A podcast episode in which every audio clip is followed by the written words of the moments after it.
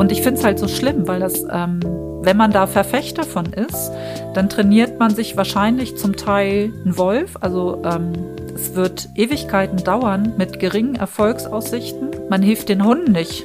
Es ist furchtbar für einen Hund. Also die kommen ja darüber, das dauert Ewigkeiten und ich könnte den Hund über die anderen beiden Verfahren viel schneller und nachhaltiger helfen. Und dann frage ich mich, warum macht man das noch? Hallo und herzlich willkommen. Ich bin Jona und ihr hört den Kanes Podcast. Der Hund, der an der Leine pöbelt, hat der Angst. Der Hund, der zu Hause bellt, wenn er alleine bleiben soll, hat der Angst. Der Hund, der sich klein macht, wenn jemand mit ihm schimpft, hat der dann Angst? Woran erkenne ich Angst und was sind die Unterschiede zu Furcht, Unsicherheit und passiver Demut? Und was für Trainingsmethoden machen da Sinn und was macht vielleicht auch überhaupt keinen Sinn? Um eure Fragen zum Thema zu klären, habe ich mir heute Dr. Iris Mackensen Friedrichs eingeladen. Ich freue mich sehr, dass sie sich die Zeit nimmt. Einiges nachlesen könnt ihr auch in ihrem Artikel Angst fressen Hundeseelen auf. Den verlinke ich euch nochmal in den Show Notes oder ihr findet ihn auch auf der Canis Homepage unter Artikel zum Teilen. Und jetzt wünsche ich euch viel Spaß und eine Menge Erkenntnisse mit der Podcast-Folge. Hallo Iris, schön, dass du da bist. Hallo Jona, ich freue mich auch. Wir wollen heute über Ängste, Unsicherheiten, Furcht und was so damit zusammenhängt sprechen. Und da habe ich ganz, ganz viele Fragen gesammelt von unseren ZuhörerInnen. Und da würde ich als erstes gerne mal von dir wissen, wie sind die Begriffe definiert und worin unterscheiden sich die Begriffe? Es ist ja leider oft so, dass die Begriffe nicht ganz einheitlich definiert sind, also durch die Wissenschaften durchweg. Und wenn man jetzt so in der Psychologie guckt und in der Biopsychologie, dann unterscheidet man Angst und Furcht. Beides ist was Normales und was Lebensnotwendiges. Also das ist erstmal nichts, was irgendwie beunruhigend ist. Furcht wäre das, was man hat, wenn man ähm, konkreten Auslösereiz vor sich hat. Also wenn jemand ein ungutes Gefühl bei einer Spinne hat und die Spinne ist direkt vor ihm und er kriegt so einen Schreckmoment. Das wäre Furcht. Und die Furcht erregt das autonome Nervensystem, also eine Stressreaktion wird gestartet und das Stresssystem fährt auch wieder runter, sobald dieser auslösende Reiz, die Spinne weg ist. Ne, dann erholt man sich wieder. Bei Angst ist auch noch was ganz Normales. Ähm, da geht es um diffuse Reize. Also da weiß man nicht, genau, was jetzt da ist. Also das ist zukunftsgerichtet. Wenn man zum Beispiel in eine dunkle Gasse geht, dann kann es ja sein, dass hinter der nächsten Mülltonne gleich einer hervorspringt und mir mein Portemonnaie springen, äh, klauen möchte. Das wäre denn Angst. Da ist noch kein konkreter Auslösereiz da. Und sobald ich aus dieser Situation raus bin, wo ich was Angsteinflößendes erwarte, dann fällt das Ganze auch wieder zurück und ist ähm, auch wieder im Normalzustand. Also dann haben wir uns wieder erholt. Das heißt, Angst bedingt immer, dass vorher eine Erwartungshaltung stattfindet und dass eigentlich ja dann auch vorher irgendwas gelernt werden musste, oder? Oder etwas nicht gelernt werden musste. Jein. Also ähm, man geht auch davon aus, dass es genetische Disposition, wie zum Beispiel, wenn man alleine durch den Wald geht im Dunkeln, dann hat man wahrscheinlich allein durch unsere Genetik unserer Vorfahren, die wir zum Teil noch ein bisschen in uns haben, dass man da schon mal eine Angst hat. Und das ist auch gut so. Die bereitet uns vor, falls denn irgendwann doch was sein sollte. Das ist nach Martin Seligmann auch so eine Preparedness-Theorie heißt das. Und bei Furcht gilt genau das Gleiche. Also auch das ist weder nur genetisch noch weder nur erlernt, sondern da greifen Gene äh, mit Umwelt ineinander wieder, wie sagt man, greifen ineinander. Perfekt, damit haben wir schon die zweite Frage eigentlich mit beantwortet, nämlich sind Ängste erblich? Also ja, sie können auch erblich sein und das macht auch mhm. durchaus Sinn, so wie du das beschreibst. Genau, es geht immer darum, ähm, was war in der Umwelt unserer Vorfahren, also unserer ganz alten Vorfahren in Afrika, was war da gefährlich? Von daher sind das halt ganz wichtige Basisemotionen, die uns davor schützen, in ungute Situationen reinzugehen, also in potenziell gefährliche und auch ähm, in so einer Situation, in einer Begegnung mit einer Schlange oder mit einer Spinne, dort lebten im Wesentlichen giftige Tiere davon, dass man sich da angepasst verhält. Dass man sofort erstmal zurückspringt und nicht anfängt erstmal zu gucken, was bist du denn für ein Tier. Und eben auch wenn die Reize eingeschränkt sind mit der Dunkelheit, dass man dann schneller Angst bekommt wahrscheinlich oder Furcht. Naja, genau. nee, dann Angst eigentlich, weil dann ist ja nichts Konkretes. Ja. Mhm.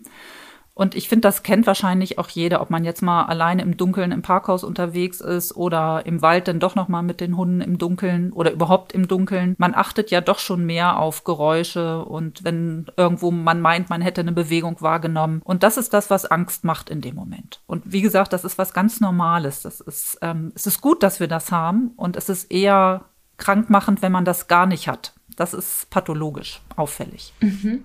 Was ist denn jetzt der Unterschied zur Unsicherheit, beziehungsweise vielleicht auch direkt daran anknüpfend, wie kann man erkennen, ob der eigene Hund wirklich Angst hat? Ich höre ganz oft schon an den Welpengruppen, in den Junghundegruppen, aber auch bei in den Einzelstunden Leute, die ankommen, sagen, mein Hund hat Angst. In ganz, ganz vielen Situationen hat der Hund Angst. Und da würde ich ganz oft widersprechen.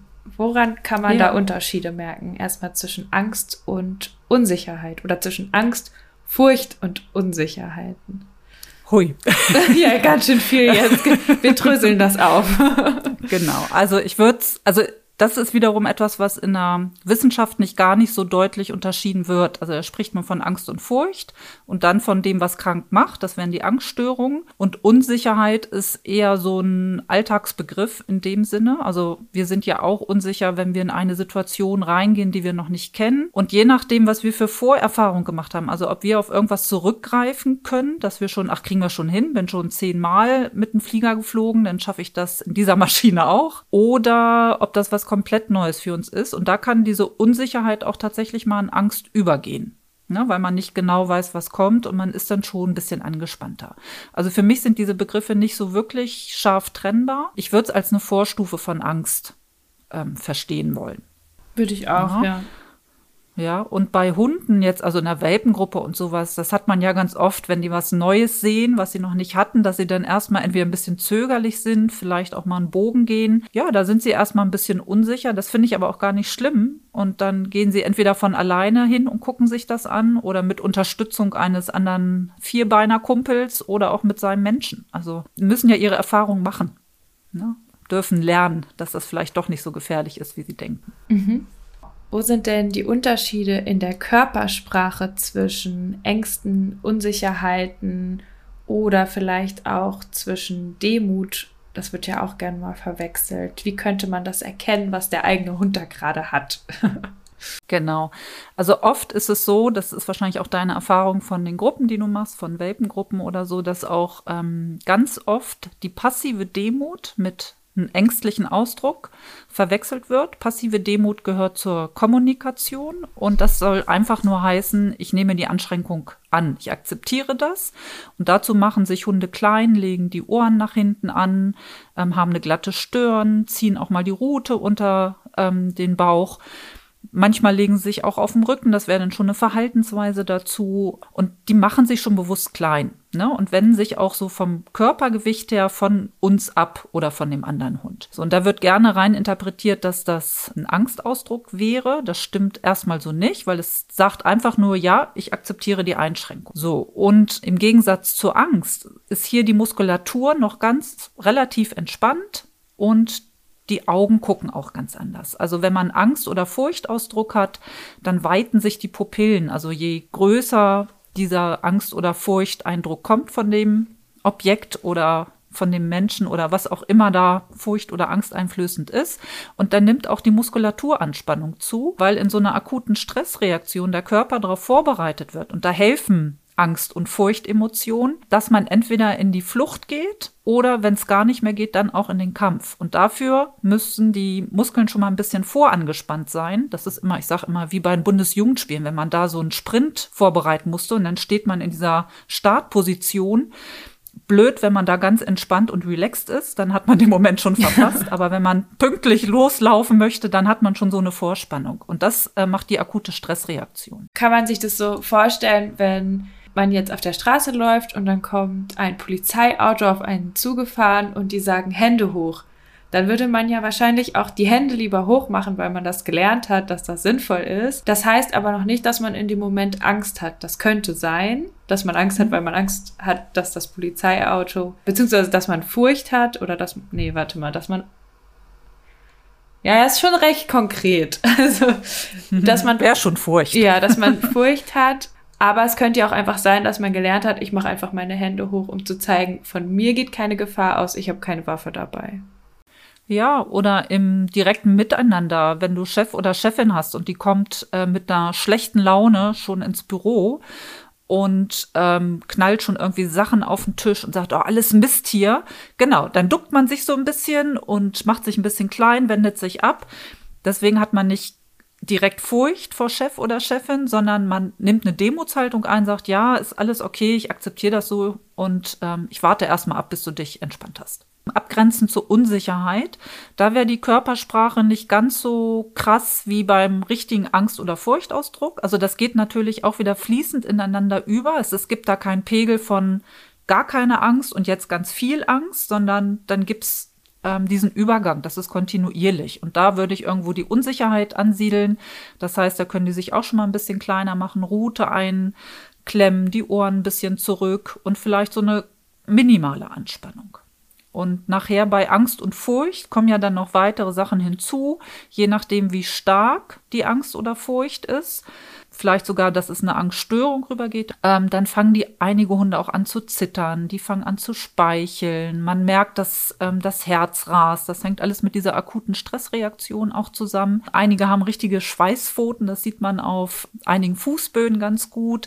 Einige entleeren vor Schreck mal eben ihre Analdrüse, dann riecht man es auch, dann haben die so einen Fisch Geruch hat man dann in der Nase. Das kommt dann alles noch dazu. Und bei unseren Hunden, bei der akuten Stressreaktion auch, dass sie manchmal schuppen, also dass sie Hautschuppen abwerfen und auch Fell.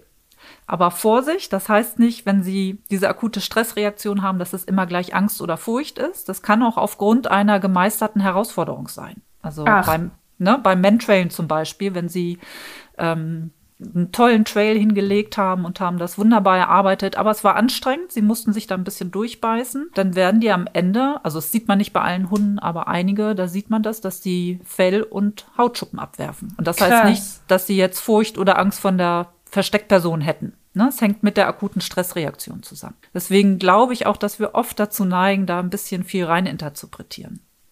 Mhm.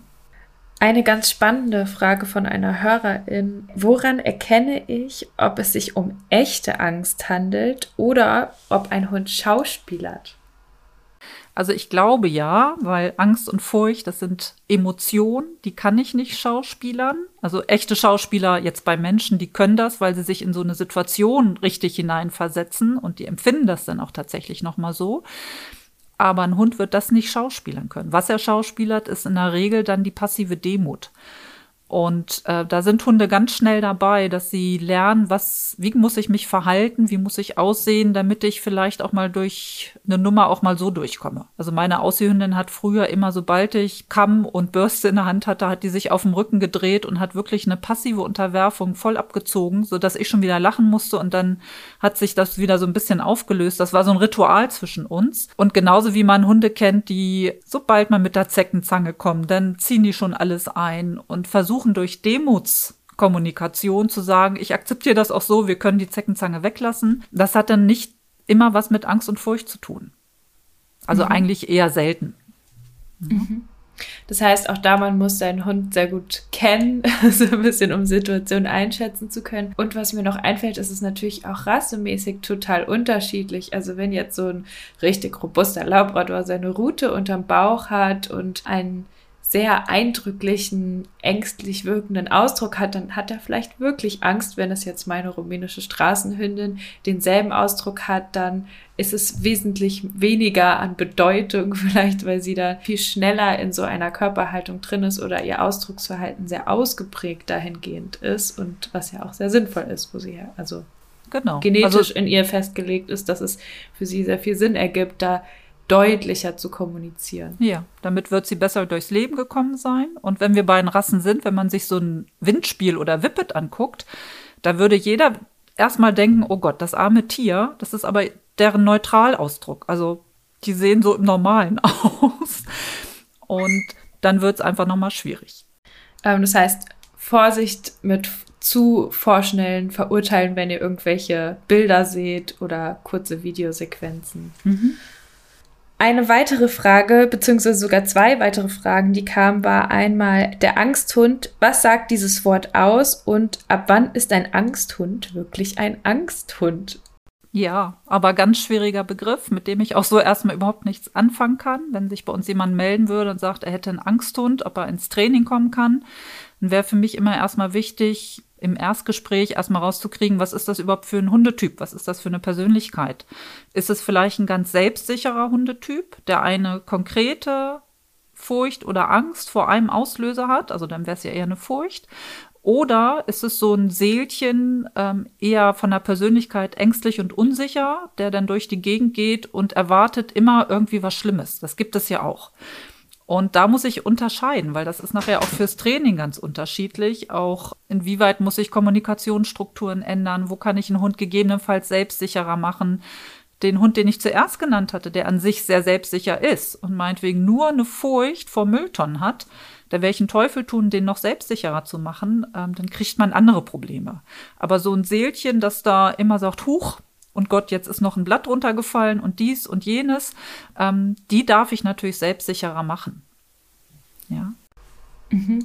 Das heißt, auch da Hunde differenzierter wahrnehmen. Man sagt ja auch nicht, ich habe einen Aggressionshund oder ich habe einen Frusthund oder ich habe mhm. einen kann ich alleine sein Hund. Also ähm, ist ja sehr einseitig dadurch und ich glaube, es macht auch was mit einem, wenn man dieses Wort so benutzt, dass man auch das Lebewesen sehr darauf differenziert und vielleicht gar nicht sehen kann, wenn er vielleicht dann auch mal keine Angst hat oder keine Furcht empfindet. Ja, und das ist gar nicht so ähm, selten. Also häufig, ich habe das jetzt häufiger gehabt, wenn es ähm, Tiere aus dem Auslandstierschutz waren, die ja oft erstmal Umstellungsprobleme haben und sind am Anfang bestimmt auch ängstlich und unsicher in vielen Situationen, ähm, weil alles neu ist. Das, was sie zu Hause gelernt haben, also da, wo sie herkommen, ähm, das nützt ihnen in dieser neuen Umgebung nicht. Und dann müssen sie erstmal lernen, sich wieder anzupassen. Das passiert auch in der Regel. Ein bisschen, manchmal dauert es ein bisschen länger, manchmal geht es ein bisschen schneller. Und dann zeigt sich irgendwann, nachdem sie so ihre Anfangsängste überwunden haben, was sie dann tatsächlich für eine Persönlichkeit sind. Und manchmal sehen das die Leute gar nicht mehr. Also es hatte ich schon häufiger, dass dann auch Menschen sagen, oh, sehen Sie, der hat jetzt Angst vor der Fehlzündung gehabt. Der Hund hat überhaupt nicht gezuckt. Der geht weiter in seiner Imponierhaltung durch die Gegend. Aber die Menschen zucken noch. Also weil sie das auch so mitgelernt haben, dass sie darauf achten müssen. Und ähm, Manchmal hilft es, sich einfach mal den Hund auf Video nochmal anzugucken, ähm, damit man das bewusst wahrnehmen kann, dass sich da was verändert hat. Das ist ja auch gut so. So soll es ja auch sein. Dazu eine Frage. Wie erkenne ich, ob mein Hund aus Unsicherheit an der Leine pöbelt oder nicht? Was wäre denn das andere, wenn er aus Spaß oder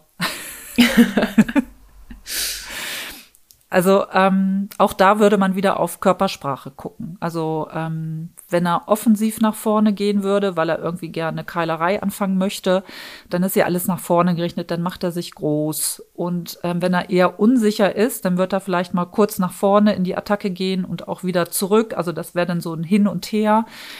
Und auch da die Ohren eher zurück angelegt. Ähm, die Route wahrscheinlich ein bisschen eingezogen, sich insgesamt ein bisschen kleiner machen. Also wahrscheinlich geht das eher dann so in diese Körperhaltung. Und ähm, ganz ehrlich, letztendlich wäre mir das auch egal. Also auch wenn er aus Unsicherheit pöbelt, würde ich ihm erklären, dass er das nicht darf. Das klingt jetzt ein bisschen gemein, aber ich finde gerade Hunde, die unsicher sind, auch wenn sie Angst oder Furcht sogar haben oder sogar eine Angststörung. Ich finde gerade die müssen noch mehr erzogen werden, weil Erziehung äh, Grenzen setzt und diese Grenzen geben denen Sicherheit. Und das ist das, was die brauchen. Die müssen sich auf ihren Menschen verlassen können, dass der die Situation regelt, dass sie nicht in eine Situation kommen, wo sie das Gefühl haben, sie müssen das machen. Also ich sorge dafür, dass sie weniger unsicher sind, indem ich ähm, den ganz klar abstecke, das regel ich. Und ja, auch eine gute Erziehung. Und das wird gerne gesagt, ach, braucht man ja nicht, der arme Angsthund und dem geht's ja eh schon so schlecht, jetzt komme ich noch mit Erziehung. Für mich ist das aber mit eine Basis. Das macht man auch erstmal außerhalb der Angst oder der Furcht. Ähm, aber es ist wichtig, jetzt komme ich schon zum ganz anderen Thema, dass der Halter, die Halterin, dass die als Fels in der Brandung, als ähm, der sichere Hafen, als die Basis wahrgenommen wird von dem Hund und ähm, dass sich der Hund wenn er Angst oder Furcht empfindet, dass er weiß, da ist jemand, an dem kann ich mich orientieren und mit dem kann ich durch dick und dünn gehen. Und dafür ist Erziehung halt auch so wichtig. Da stecken wir schon mittendrin in dem großen Missverständnis, was mit dem Thema zusammenhängt.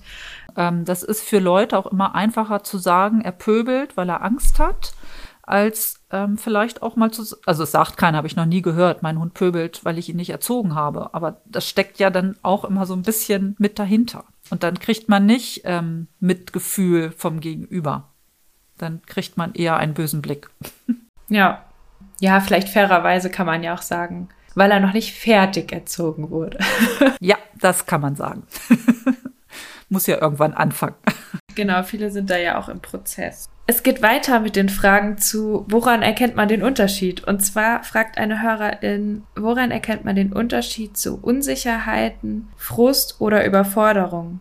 Das sind verschiedene Dinge. Also Frust, nehmen wir mal den Klassiker. Hund will nicht alleine zu Hause bleiben, äh, bellt, zerfetzt die Sofakissen, irgendwie diese Dinge. Dann wird häufig gesagt, der Hund macht das, weil er eine Separationsangst hätte. Das ist aber in der Regel oder relativ seltener Fall. Meistens ist er, dass er das aus Frustration macht, weil er nicht mit darf. Und dann wäre auch wieder wichtig, über Veränderung der Kommunikationsstrukturen ihm erstmal zu erklären, dass er nicht zu entscheiden hat, ob er mit darf oder nicht. Das klingt jetzt sehr militaristisch, das ist aber nicht so gemeint. Also es geht eher darum, ähm, dass er das akzeptiert, dass er auch mal nicht mit darf. Also ne, Frust, da hängt ja dann auch häufig die Emotion Wut dahinter und dass er lernt zu ertragen, jetzt auch einfach mal zu Hause zu bleiben. Das sieht ganz anders aus. Und dafür ist es halt wichtig, dass man ähm, Videoaufnahmen macht bei so einer vermeintlichen Separationsangst, um nachher wirklich sagen zu können, der hat eine Angst oder er ist einfach nur frustriert. Wenn er richtig Angst hat, dann kommen diese ganzen körpersprachlichen Signale, was wir eben schon hatten, das sehe ich dann auf Videokamera und ähm, dann müsste man das anders wieder aufbauen. Also das ist nachher vom Training her was anderes, ob es eine Frustration ist oder eine Separationsangst. So, und das andere war Überforderung. Das würde ich da so ein bisschen rausnehmen. Eine Überforderung wäre für mich, ähm, wenn ich dem Hund am Tag einfach zu viel entweder an Reizen biete, an Beschäftigung und so weiter und so fort. Wenn wir in dem Bereich was haben, dann merkt man, dass irgendwann, es gibt ja diesen schönen Spruch, nach müd kommt blöd, dass sie irgendwann nichts mehr leisten können. Also Dinge, die sie bis dahin gut gemacht haben, geht dann auf einmal nicht mehr.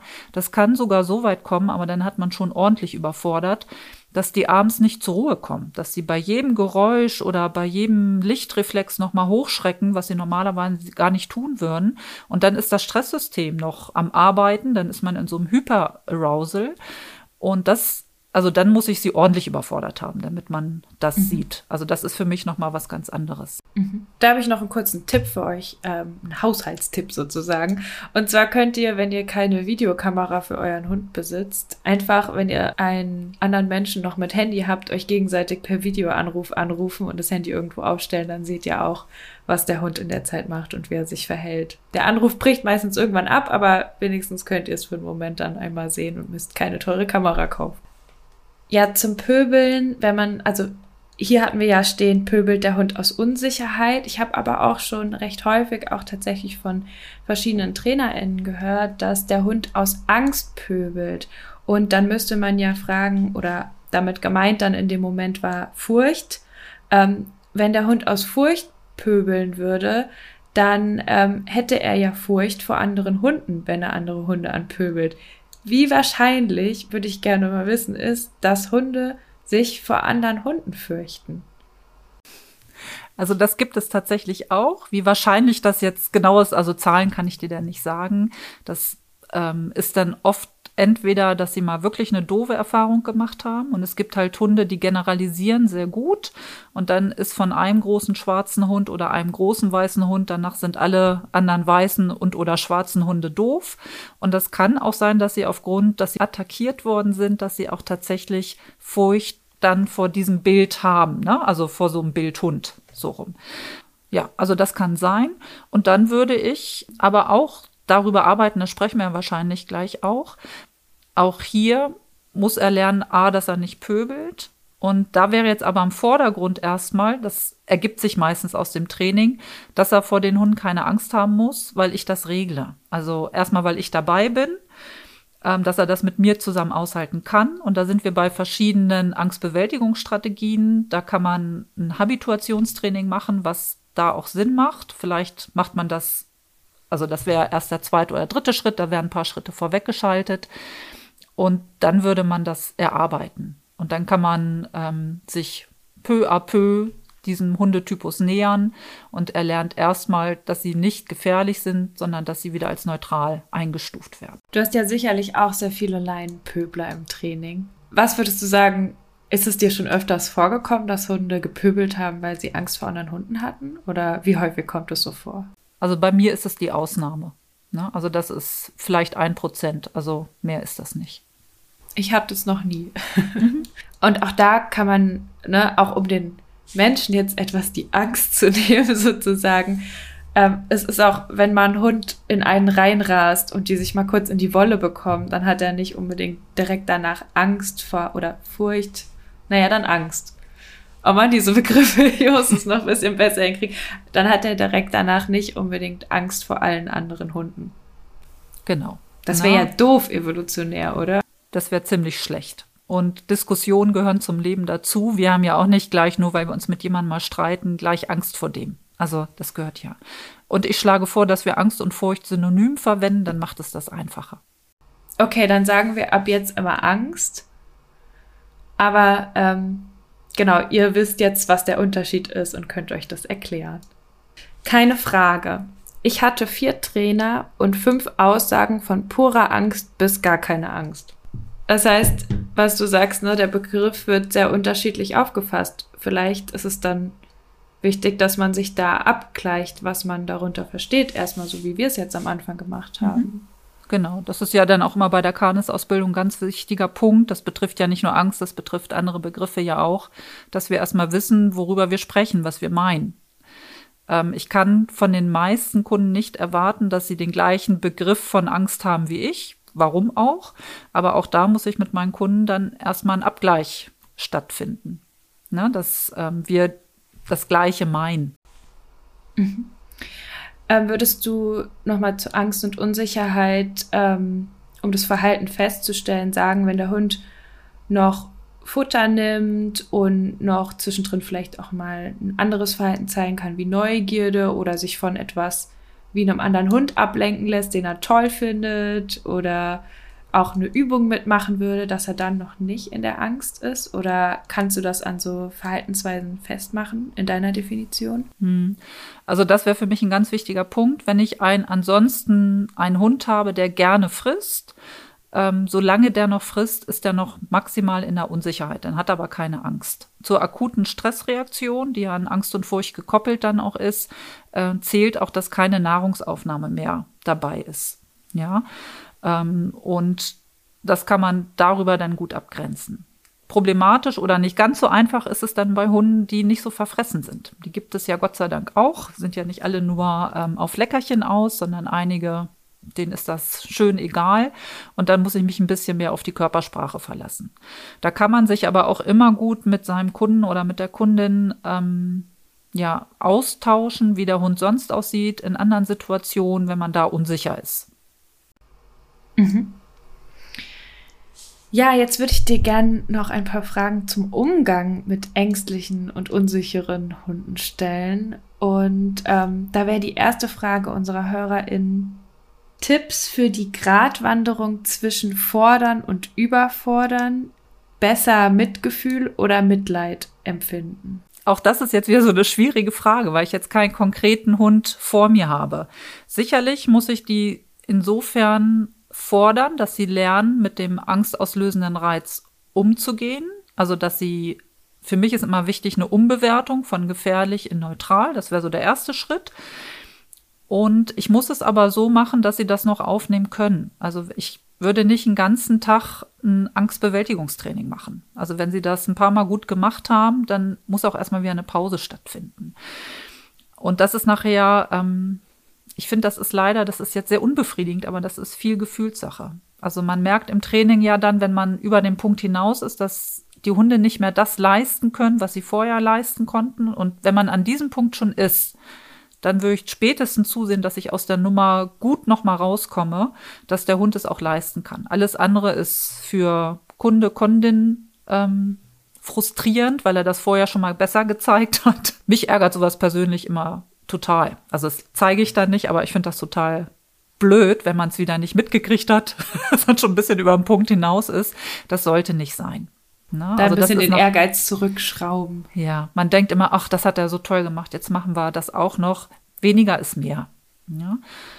Und ich finde ja auch, dass Kunde und Kundin ähm, oder Halter und Halterin, die müssen mitwachsen können. Also ähm, mir ist immer wichtig, was ich vorhin schon sagte, dass sie den Fels in der Brandung sind und dafür müssen sie nachher dann aber auch mit in die Situation reingehen können. Ich bin kein Fels in der Brandung, wenn ich nicht mit, ähm, wenn ich das nicht aushalten kann, dass der Hund jetzt vielleicht Angst hat. Und das muss ein ähm, Halter oder die Halterin auch lernen. Und da ist es dann für die auch schön, wenn man so eine Form des Habituationstrainings macht, dass man erstmal mit einem geringeren Angstauslöser anfängt, sich dem schrittweise nähert und da ist halt wichtig, dass man das Vermeidungsverhalten oder das Fluchtverhalten des Hundes unterbindet und so lange in der Situation bleibt, bis der Hund irgendwie körpersprachlich zeigt, dass er jetzt ein bisschen entspannter ist. Und vorher darf man halt nicht rausgehen. Und das ist halt für viele Halter und Halterinnen erstmal ein Schritt, weil sie möchten natürlich, dass der Hund keine Angst hat. Ist ja auch klar, wollen wir ja auch nicht. Also wer will das schon? Und das ist aber der einzige Weg raus. Da gibt es auch ähm, keine Alternative. Das ist auch in, den, äh, in der Neuropsychologie, in der Psychiatrie, da gibt es Literatur ohne Ende, dass man über das Aushalten des angstauslösenden Reizes ähm, kann man das bewältigen, aber nicht ohne Angst. Das funktioniert einfach nicht.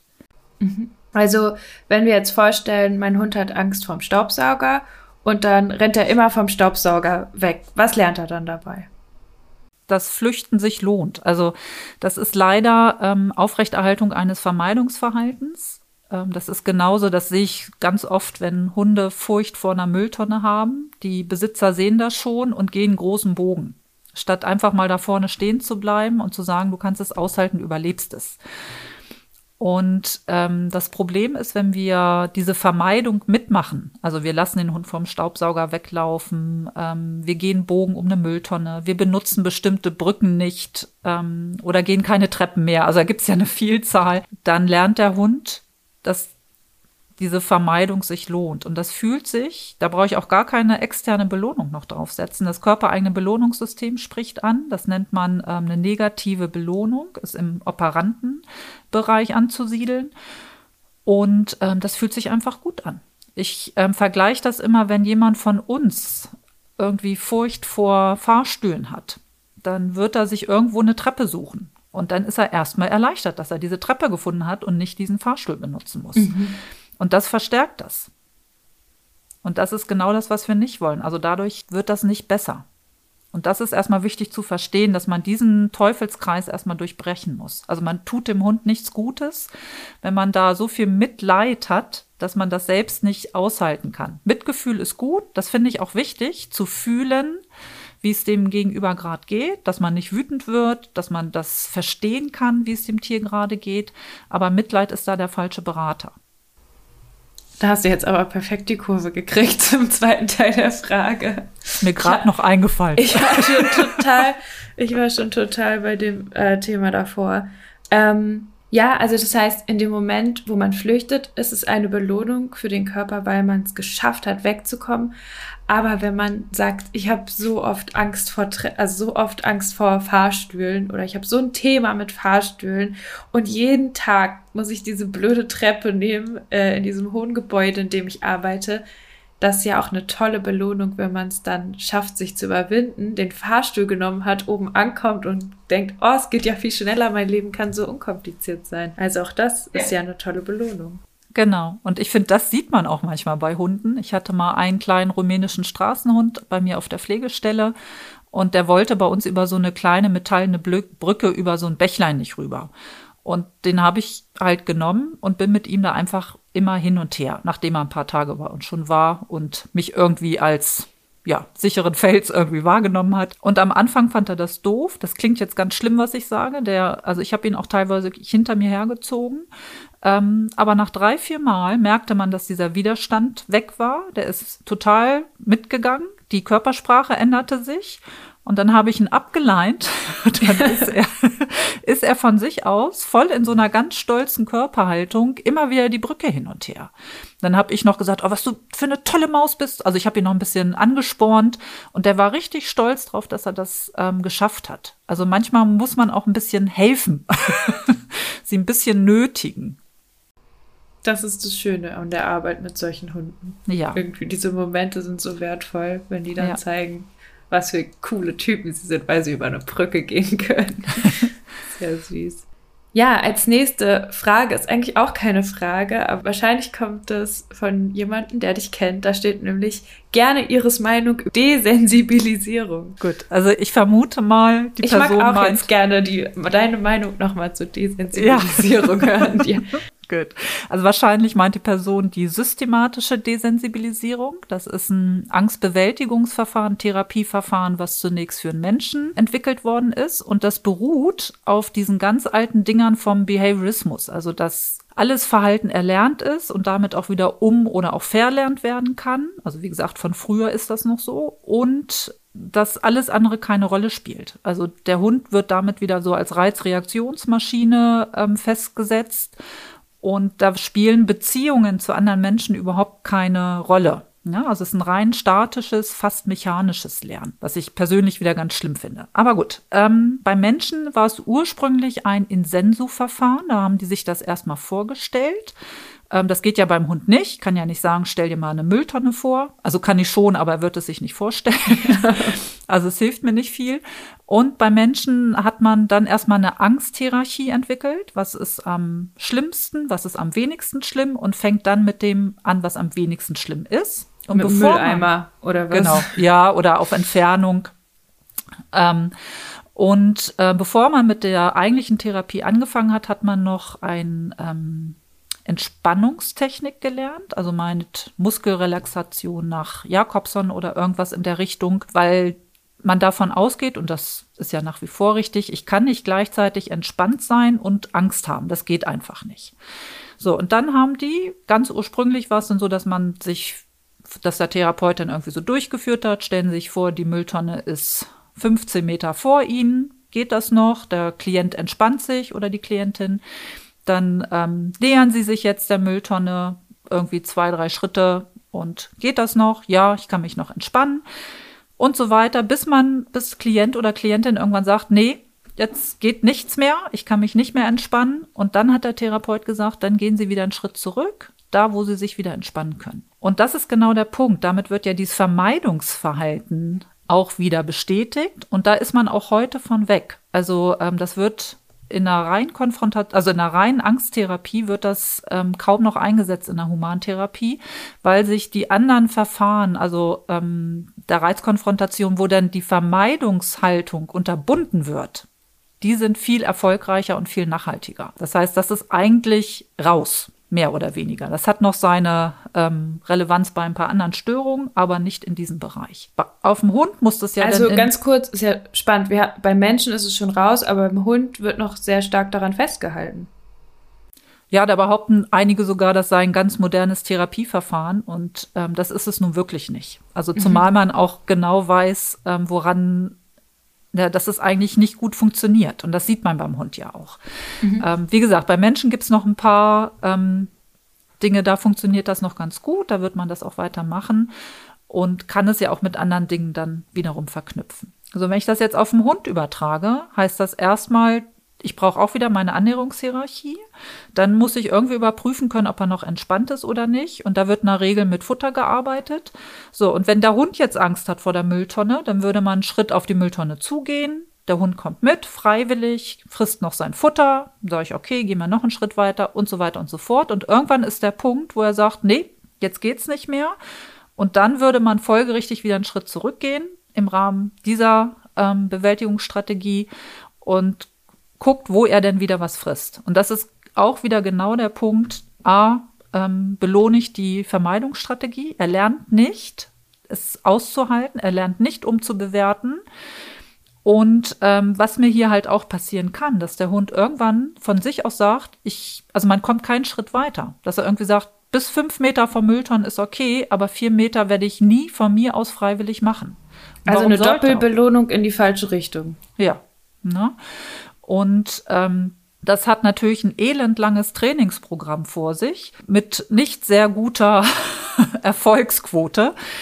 Und andere, und ich finde es halt so schlimm, weil das, ähm, wenn man da Verfechter von ist, dann trainiert man sich wahrscheinlich zum Teil einen Wolf. Also ähm, es wird Ewigkeiten dauern mit geringen Erfolgsaussichten. Man Auch stressig. den Hund nicht. Es ist furchtbar für einen Hund. Also die kommen ja, ja darüber, das dauert Ewigkeiten ähm, und ich könnte den Hund über die anderen beiden Verfahren viel schneller und nachhaltiger helfen. Und dann frage ich mich, warum macht man das noch? Ähm, ich gehe davon aus, also sowohl in der Humantherapie als auch ähm, bei Hundetrainern wird es mit Sicherheit welche geben, die genau spüren, dass sie hier jetzt nicht noch einen Schritt weiter nach vorne gehen, damit sie diesen Vermeidungsschritt nicht belohnen müssen. Ja. Trotzdem, ne, also das glaube ich sofort. Und das sind ja dann auch tolle Leute. Trotzdem wird es so sein, dass einige Hunde von sich aus nicht weiter sich dieser Angstquelle nähern. Und damit komme ich mit diesem Verfahren nicht weiter. Und ich habe ein Problem, wenn das Dinge sind, die mir im Alltag begegnen können. Also wenn das irgendwie ähm, Menschen mit schwarzen Klappschirmen sind. Ja. Und ich bin im Training noch nicht so weit, dass die an mir irgendwie drei Meter vorbeigehen können, wenn ich den Hund dabei habe, dann habe ich ein Problem, wenn es auf einmal regnet und ich habe den Hund dabei. Mm. also es hilft einem auch nicht dann im Alltag. Und dann falle ich im Training auch wieder zurück. Dann fange ich, wenn ich Pech habe, nochmal von vorne an. Deswegen, also man hörte schon, ich bin kein Freund dieser Methode. ich glaube, das wurde mit dieser Halbfrage erwartet, dass wir das nochmal hören, ähm, die Hintergründe dazu. Ja, dann, um direkt zu dem zu kommen, was du schon angesprochen hast, durch die Situation durchzugehen, sich damit zu konfrontieren. Eine weitere Frage. Flooding beim Hund vertretbar? Das große böse F-Wort, Flooding. Mhm. Ja, ganz schlimm. Ich erkläre erstmal kurz, was Flooding ist. Oder auch, ähm, es gibt zwei Verfahren dann noch, die man gut beim Hund anwenden kann, wenn man sich ähm, die humantherapeutischen Verfahren als Vorbild nimmt. Das ist einmal das Habituationsverfahren. Da fange ich ähnlich wie bei der systematischen Desensibilisierung mit einem Reiz der geringsten Stärke an und arbeite mich langsam hoch. Und beim Flooding starte ich halt mit direkter, mit dem stärksten Reiz schlechthin. Na, also es wäre Flooding von Fluten, also ähm, volle Konfrontation. Das ist natürlich absolut schlimmer geht's nicht. Ne? Das machen einige Menschen, wenn sie Flugangst haben, dass sie dann gleich, ich weiß nicht, einen Flug von hier bis Australien gibt's das nonstop, also so lange fliegen, wie es irgendwie geht. Ähm, das wäre ein Flooding zum Beispiel. Und ähm, bei beiden Verfahren, also man wird ja dem Reiz ausgesetzt, also der Hund wird mit dem Reiz konfrontiert äh, geht man davon aus, dass durch die Konfrontation sich die Erwartungshaltung ändert. Noch erwartet der Hund den Reiz als gefährlich und er soll als ungefährlich eingestuft werden. Und ähm, wenn ich, wir nehmen wieder die Mülltonne, ich fange jetzt mit, der, dem Habituationstraining an. Da ist einiges dann vorweggearbeitet. Also ich wiederhole nochmal, Mensch ist Fels in der Brandung. Und ich habe auch schon ähm, Sachen eingearbeitet, dass der Hund verbindlich zu mir kommt.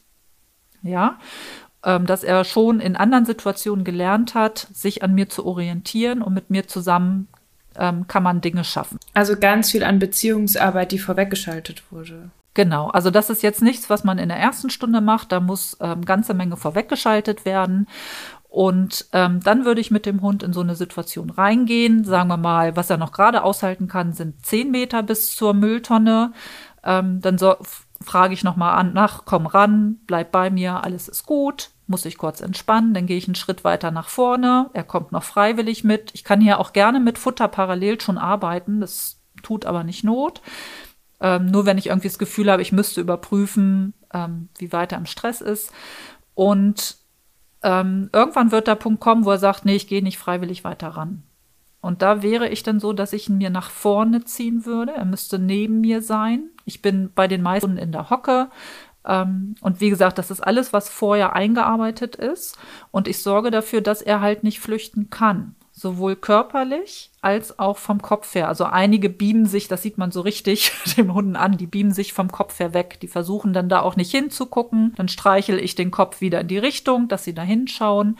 Und dann halten wir diese ähm, Situation gemeinsam aus.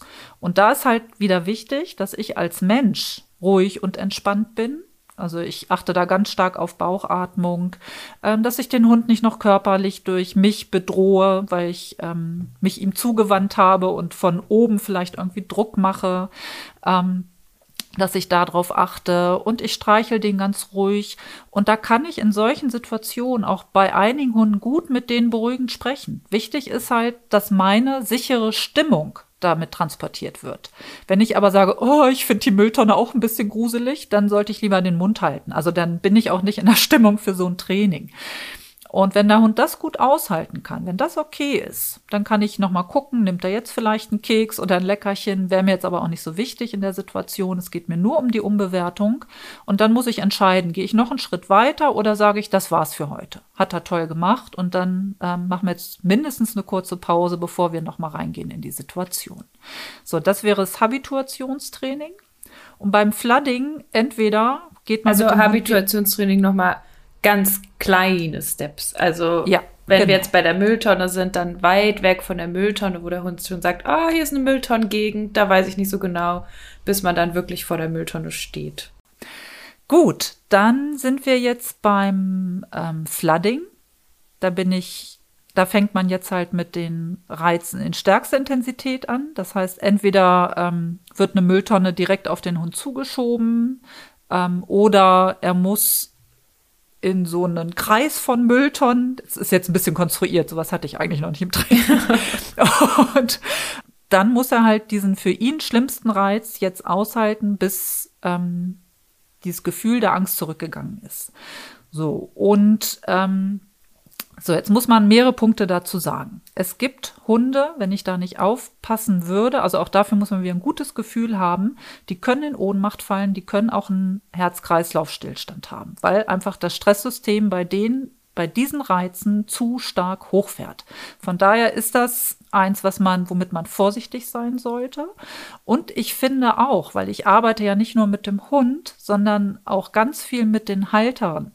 Und der Halter oder die Halterin, die müssen einfach auch eine Chance haben, langsam mitzulernen. Ähm, der Hund sieht beim Flooding alles andere als schön aus. Das ist ein Häufchen Elend und ähm, das muss man auch aushalten können und wollen. Und ich finde es für das normale Hundetraining, also das heißt normal, also es ist ja schon, Angstbewältigungstraining ist ja schon eine andere Nummer, mhm. ähm, dass man da den Kunden wirklich mitnimmt. Und in der Regel haben die Hunde schon so lange Angst, dass es dann auf zwei, drei Wochen mehr auch nicht ankommt. Von daher würde ich im Normalfall gehe ich den Weg des Habituationstraining. Das heißt aber nicht, dass ich das Flooding komplett ähm, verteufeln möchte. Das ist sehr wirksam, das geht ähm, sehr schnell. Man muss halt nur das Gefühl haben, kann ich diesen Hund damit belasten oder nicht? Und kann ich das aushalten? Ähm, man muss sich auch immer wieder klar machen, dass wenn Hunde aus dem Ausland vielleicht früher in einer ländlichen Idylle gelebt haben und auf einmal in Hamburg in einer Großstadt aussteigen und nach Hamburg in die Innenstadt ziehen, für die fängt das Flooding sofort an. Deren Leben also, ist ein Flooding, oder? Ja, ja. genau. Na, ne? also ob man dann noch sagt, dann darf man das nicht auch noch machen. Und ich finde es, also für mich ist einmal wichtig, ähm, wie stark belastet diese Angst oder Furcht den Hund im Alltag, die Menschen im Alltag. Also wie schnell muss dann Handlungsbedarf sein? Und wenn es irgendwie geht, mache ich ein Habituationstraining und Flooding in Ausnahmefällen aber dann auch wirklich nur, wenn ich mir sicher bin, dass die Menschen das leisten können, dass der Hund das leisten kann. Denn bei vielen Dingen, was ich eben erzählt hatte mit unserem kleinen rumänischen Hund, das ist ein Flooding, was ich mit dem gemacht habe. Ich habe ihn über die Brücke hin und her gezogen. Er wollte das am Anfang nicht. Und das war gut herstellbar. Es war eine Sache von zwei Minuten. Das war ein Flooding. Habituationstraining wäre in dem Fall wäre unsinnig gewesen, weil es viel zu zeitaufwendig ist. Und weil du nicht noch kleinere Brücken gefunden hättest. Das stimmt auch. ja, ganz Na? spannend, was du erzählst. Ähm, ich glaube, das Wort Flooding, ich habe ja schon gesagt, das böse große Wort. Ich habe mal in einer Gruppe mit verschiedenen TrainerInnen aus ganz verschiedenen Bereichen gesprochen und jemand hat das Wort gesagt und gesagt, ja, ähm, Flooding. Und dann waren ganz, ganz viele gleich, oh nein, das nicht, das macht man nicht, das ist nicht so und so. Und dann haben wir weiter darüber gesprochen und diskutiert. Und am Ende war wirklich, ich meine, die gesamte Gruppe so weit, dass ganz viele gesagt haben, ach so, ja, das habe ich auch schon gemacht. Mhm. Und das ist, glaube ich, auch der Punkt, das ist vielen auch gar nicht klar, dass sie das im Prinzip machen und zum Teil auch machen müssen, weil sie sonst mit dem Hund gar nicht raus können. Ja.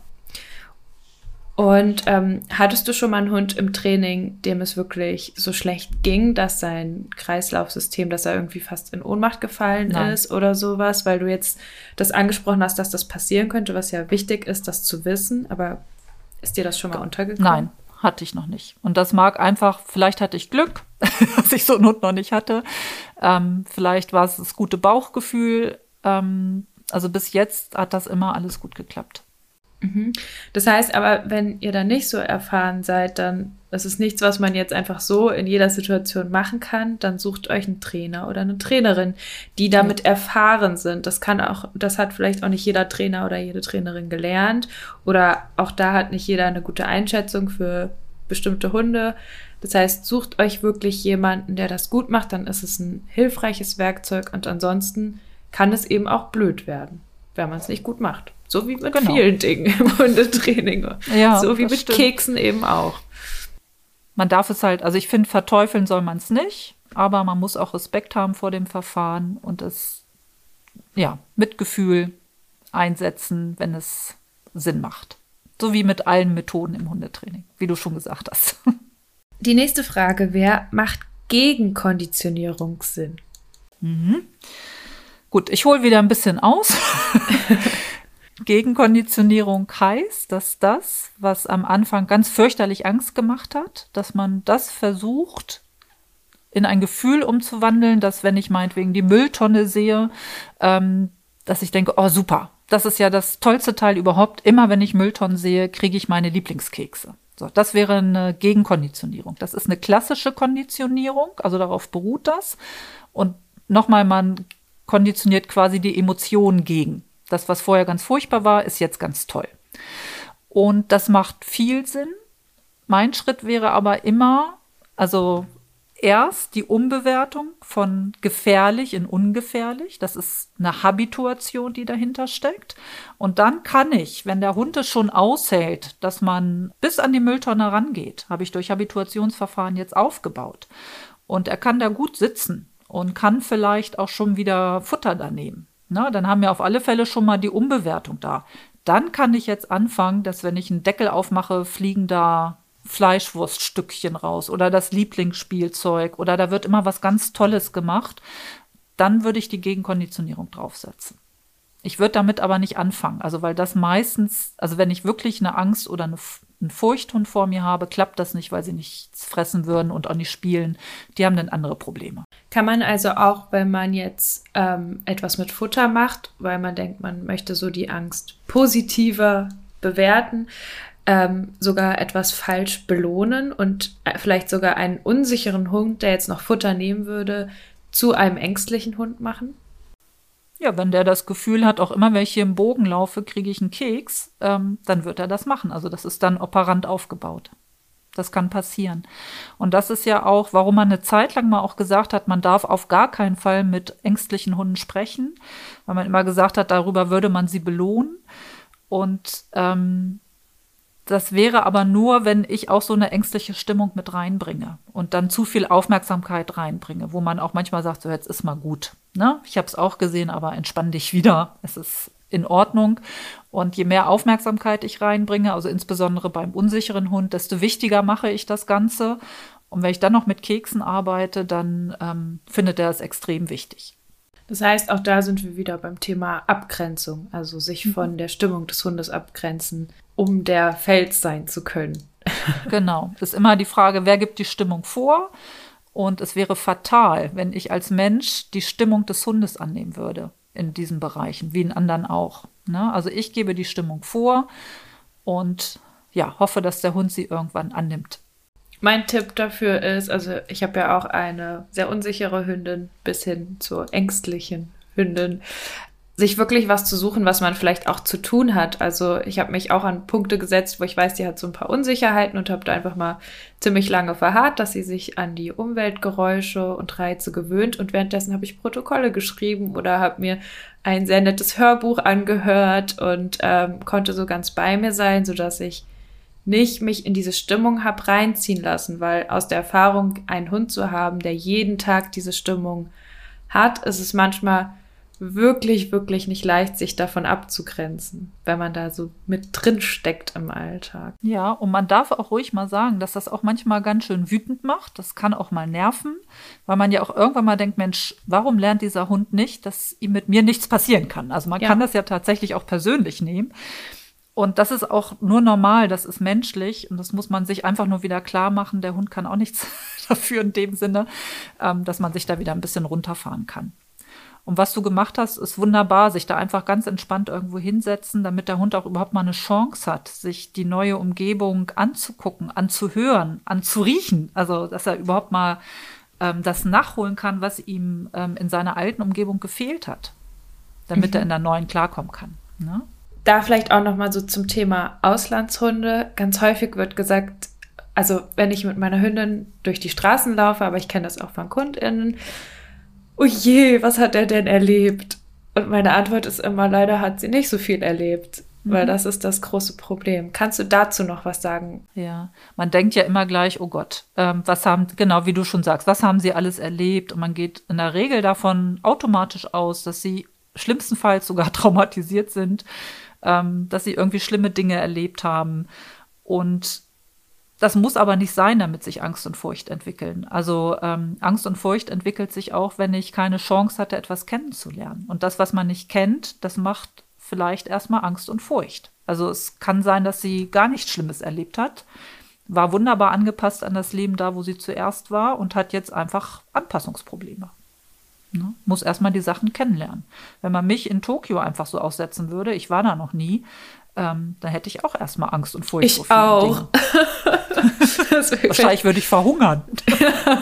ja, oder also die einen sagen vielleicht Neugierde, wow, eine Großstadt, die ich kennenlernen kann, toll. Die anderen sagen, oh Gott, oh Gott. Und wenn du aber die Person, die du in Tokio aussetzen würdest und sagen würde, toll, ich fühle mich hier richtig wohl, vielleicht würde die sich in einer einsamen Wüste nicht mehr wohlfühlen. Also ist natürlich ja. auch ganz unterschiedlich. Genau. Ja, woran man so gewöhnt ist oder was man damit so, worauf man so klarkommt halt. Mhm. Das heißt, ähm, dass, vielleicht kann man ja noch mal kurz darauf kommen, dass es wichtig ist, dass gerade junge Hunde in gewissen Phasen Dinge kennenlernen und viele Auslandshunde eben nicht in dieser Phase die Sache so kennengelernt wie jetzt kennengelernt haben wie jetzt Hunde, die von einem seriösen Züchter oder einer seriösen Züchterin gekommen sind. Also mein Welpe beim Züchter, der hat kennengelernt, wenn ein Teller runterfällt, die Straßengeräusche, Kinder. Natürlich machen ihm diese Sachen nichts aus, weil er die so früh schon wahrgenommen hat. Die Hündin jetzt, die ich habe, konnte diese Sachen ja einfach gar nicht, gar nicht kennenlernen auf der Straße oder im Tierheim. Und deswegen fallen sie ihr so schwer. Aber trotzdem wurde sie nicht vom Auto angefahren, gehe ich davon aus, sondern sie hat einfach kein Auto getroffen. Genau. Ja. Das wäre so schön, wenn das äh, mehr Leute wüssten, weil dieses ständige erklären müssen, nein, das ist nichts Schlimmes passiert, ist wirklich für viele HalterInnen, glaube ich, auch sehr anstrengend immer wieder. Ja, kann ich mir auch gut vorstellen. Oder sie sind selbst und glauben, äh, dass der Hund ganz schlimme Dinge erlebt hat. Und dann ist man häufig wieder in dieser Mitleidsfalle so ein bisschen gefangen. Und dann ähm, ist das natürlich auch ein Weg, den die vor sich haben, da ein bisschen rauszukommen, sich immer wieder zu sagen, jetzt geht's dem Hund gut, er ist jetzt hier bei mir, egal was er vorher erlebt hat. Und wir versuchen jetzt das Beste draus zu machen. Mhm. Eine weitere Frage ist Ablenkung oder Konfrontation. Empfohlen wird ja überall was anderes. Also ich glaube, Konfrontation haben wir ja schon geklärt. Damit wäre ja ein Habituationstraining oder das Flooding gemeint. Wie sieht's denn mit Ablenkung aus? Also vielleicht jetzt, man geht auf die Straße und der Hund sagt, er hat Angst vor Autos und dann fängt man an mit ihm ein Spiel zu spielen oder eine Übung zu machen, die er sehr gerne macht, weiß ich nicht, Pfötchen geben, Männchen machen. Ich weiß nicht, so verstehe ich Ablenkung. Wie verstehst du Ablenkung?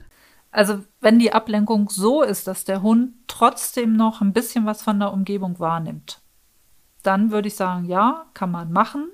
Ähm, dann nimmt er das andere noch wahr und lernt quasi nebenbei, ähm, das ist ja alles gar nicht so schlimm. Wenn die Ablenkung aber so hochgesetzt ist, dass er von der angstauslösenden Situation gar nichts mehr mitkriegt, dann finde ich es nicht ähm, produktiv, weil ich will ja, dass er unbewertet und ähm, dann macht das keinen Sinn. Also es hängt jetzt ab von dem Grad der Ablenkung, wie stark das gemacht ist. Und die Ablenkung muss man ja auch erstmal schaffen bei einem Hund, der wirklich Angst hat. Wenn der richtig Angst hat, ähm, hat man da auch keine Chance. Also wir sprechen da eher ja. von unsicheren Hunden. Ne? Ja, genau. Also meine Hündin, ähm, sie läuft sehr gerne bei Fuß, weil sie das ganz toll findet. Und in einer Situation, wo sie sonst nicht durchgehen würde, geht sie gerne mit solchen formalistischen Dingen durch und das hilft ihr auch ein bisschen selbstbewusst zu zeigen, was sie Tolles so kann. Und dann kommt sie in so einen Tunnel rein, ähnlich wie wahrscheinlich beim Mantrailen. Sie ist in so einem Arbeitstunnel und deswegen kann sie das ein bisschen aushalten. Das kenne ich auch von mir. Also ich fahre ganz, ganz ungerne U-Bahn oder S-Bahn und durch solche Tunnel durch. Aber wenn ich zur Uni musste und wusste, ich habe jetzt gerade noch eine wichtige Präsentation vorzubereiten, dann habe ich überhaupt nicht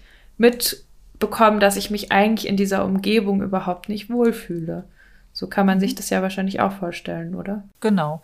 Und ähm, was du eben noch gesagt hast, beim Mentoring kann man auch wunderbar nutzen oder auch andere Beschäftigungsformen ähm, dass sie wirklich das erstmal nur nebenbei noch so mitschneiden. Ne? Und dann kann ich ja gucken, wie weit ich diese angstauslösenden Reize mit einsetze. Ich warne aber davor, das nur über diese Ebene zu machen. Diese ganze Arbeit, was wir vorher besprochen haben, das ähm, wäre mir wichtig, das vorwegzuschalten. Ne? Also den Menschen als Basis aufzubauen, als sichere Basis. Dann schon mal ähm, ja, sich auch mal dem Reiz nähern und der Hund muss es aushalten. Also sowas würde ich mit der Ablenkung, das würde ich nur ergänzend machen und nicht als alleiniges Trainings, also als alleinigen Trainingsansatz. Ja, auf jeden Fall ein wichtiger Hinweis. Ja, wenn wir jetzt in so einem Prozess drinne sind und der Hund wirklich starke Angst hat, dann eine Hörerin-Frage, wie kann man entscheiden, ob man den Hund aus der Situation nehmen soll, wegen zu viel Angst? Mhm. Da muss man jetzt auch wieder erstmal wissen, woran sehe ich bei diesem Hund, dass es jetzt zu viel ist. Das ist ja auch unterschiedlich. Wenn wir so diese normalen Reaktionen auf den angstauslösenden Reiz nehmen, dann hätte ich ja zuerst das Freeze, also dass man erstmal so ein bisschen erstarrt. Man kann aber die Umgebung noch wahrnehmen und kann überlegen, besser flüchten, besser kämpfen oder was auch immer. Wenn man dann irgendwie nicht, ja, wenn das alles nicht hilft, dann kann man überlegen, ob kämpfen oder flüchten. Das wäre dann die nächste Stufe. Und danach ginge es dann ins Fright. Und das wäre schon schlecht. Also das sieht vielleicht im ersten Moment aus wie das Freeze, aber da sind die Tiere total angespannt und man sieht denen dann auch an, dass sie nicht mehr wirklich da sind. Da sind wir in einem Bereich, da springt Sympathikus und Parasympathikus gleichzeitig an. Also das ist einfach so, als ob man beim Auto gleichzeitig auf Gas und Bremse tritt. Und das ist ungesund. Und wenn dann die Angst noch weiter zunimmt, dann ist die Gefahr groß, dass die auch in Ohnmacht fallen und schlimmstenfalls Herz-Kreislauf-Versagen. Also, dass sie flüchten wollen und kämpfen wollen, das sind alles noch Ebenen, wo ich sage, alles gut. Da sind wir noch in einem Bereich, das können die auch aushalten. Aber wenn es dann über diesen einen Punkt hinausgeht, dann muss man echt aufpassen. Mhm. Aber nochmal, das sieht bei jedem Hund auch immer ein bisschen anders aus. Und mhm. ich finde, das ist immer schwer zu erklären, aber man muss da als Trainer auch so ein bisschen, also ich nehme ja die Stimmung wahr, die der Hund hat. Ich nehme sie nicht, also ich übernehme die nicht, aber ich muss schon fühlen, was ähm, löst der bei mir aus. Und ähm, darüber kann man sich auch gut reinfühlen in das Gegenüber. Mhm. Das ist, glaube ich, das, was man nachher als gutes Bauchgefühl dann betitelt. Mhm. Ist jetzt nicht esoterisch gemeint. Auch eine spannende Frage finde ich. Wie erkenne ich, ob meine Berührung bei Angst und Co. hilft oder eher nicht? Hm, bei den meisten, also erstmal, wenn der Hund Angst vor Menschen hat, kann es am Anfang sein, dass er Berührung auch ziemlich doof findet. Also dann wäre das ein Flooding. ja, das wäre dann vielleicht nicht immer sinnvoll, muss man gucken. Und ähm, das wäre natürlich das Erste, was man dann bearbeitet, dass das für den Hund als angenehm irgendwann dann auch bewertet wird. Ne? Also erstmal wieder Habituation, dann Gegenkonditionierung. Habe ich jetzt aber einen Hund, der mit seinem Menschen schon wunderbar ähm, klarkommt, der mag das auch, wenn er angefasst wird. Und das ist so ein Typ, wenn man, also wenn man sich hinhockt, man hat den an seiner Seite, man legt ihm die Hand so auf die Flanke und man merkt, dass, also man merkt, dass die Atmung dann auch runtergeht. Dann ist das etwas, was dem gut tut. Und mir ist immer ganz wichtig, dass man in so ein, wenn man das einsetzen möchte, dass man nicht, oh, wie toll und kuschelt wie bescheuert, sondern dass man da eine ganz ruhige, sichere Stimmung reinbringt. Ähm, dass man vielleicht ne, auch über einen Berührungspunkt an der Stirn gibt es sowas, dass man da ein bisschen, das ist so ein Akupressurpunkt. Beim Hund auch ein, ja. ein Akku Akupressurpunkt. Genau. Ja, Wo sitzt der zwischen den Augen oder über den Ungefähr Augen? hier so. Beschreib mal für die HörerInnen. Ach so, stimmt. Die, die sehen, uns ja nicht. ähm, zwischen den Augen ein bisschen erhöht. Ungefähr Mitte der Stirn bis zum Haaransatz. Und das ist bei Hunden auch ungefähr. Oder es gibt diese Technik des Ohrenausstreichens aus dem Tellington T-Touch von der Ohrwurzel hin bis zur Ohrspitze, auch mit einem bestimmten Druck und mit einer ähm, in einem bestimmten Zeitfenster. Da müsste man sich dann nochmal einweisen lassen. Ähm, und das merkt man, ob ähm, ob die Hunde runterfahren dadurch. Das kann manchmal ein bisschen dauern. Ich hatte mal einen so einen hysterischen Angsthund schon fast, bisschen böse jetzt. Da hat das bestimmt fünf bis zehn Minuten gedauert, bis der runtergefahren ist, also bis der meine Stimmung annehmen konnte. Grundsätzlich hat man aber gemerkt, dass er das mochte. Also er ist der Hand auch nicht ausgewichen oder so. Ja. Und ausprobieren. Also man macht es ja jetzt nicht noch viel schlimmer.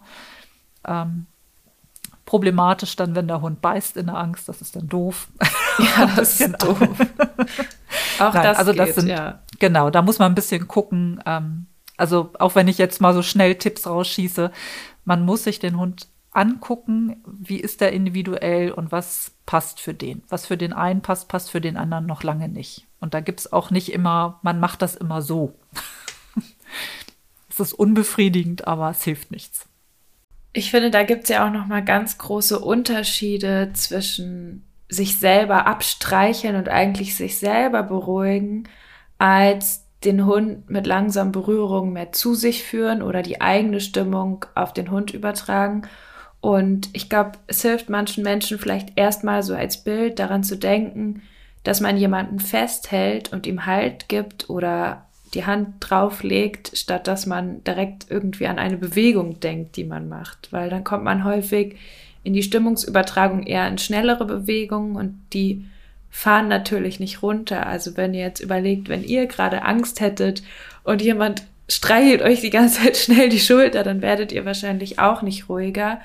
Ähm, und das kann man ja auch schon ganz ganz in Situationen, wo es noch nicht so doll um Angst geht, mal üben, sich selber in die Ruhe zu begeben und selber zu atmen und dann die Stimmung zu übertragen. Mhm. Und ich finde, man muss auch immer gucken, es gibt ja auch Hunde, die mögen generell nicht so gerne gekuschelt werden. Und das sind häufiger denn Kandidaten, die das in der Situation auch nicht gerade cool finden. Also dann muss ich ja nicht noch was oben drauf packen. Das wäre dann nochmal ein anderes Thema, ob man das vielleicht auch nochmal bearbeitet. Aber ähm, das würde ich dann erstmal per se dafür nicht unbedingt in den Vordergrund stellen. Hm, irgendwas schoss mir gerade noch ein.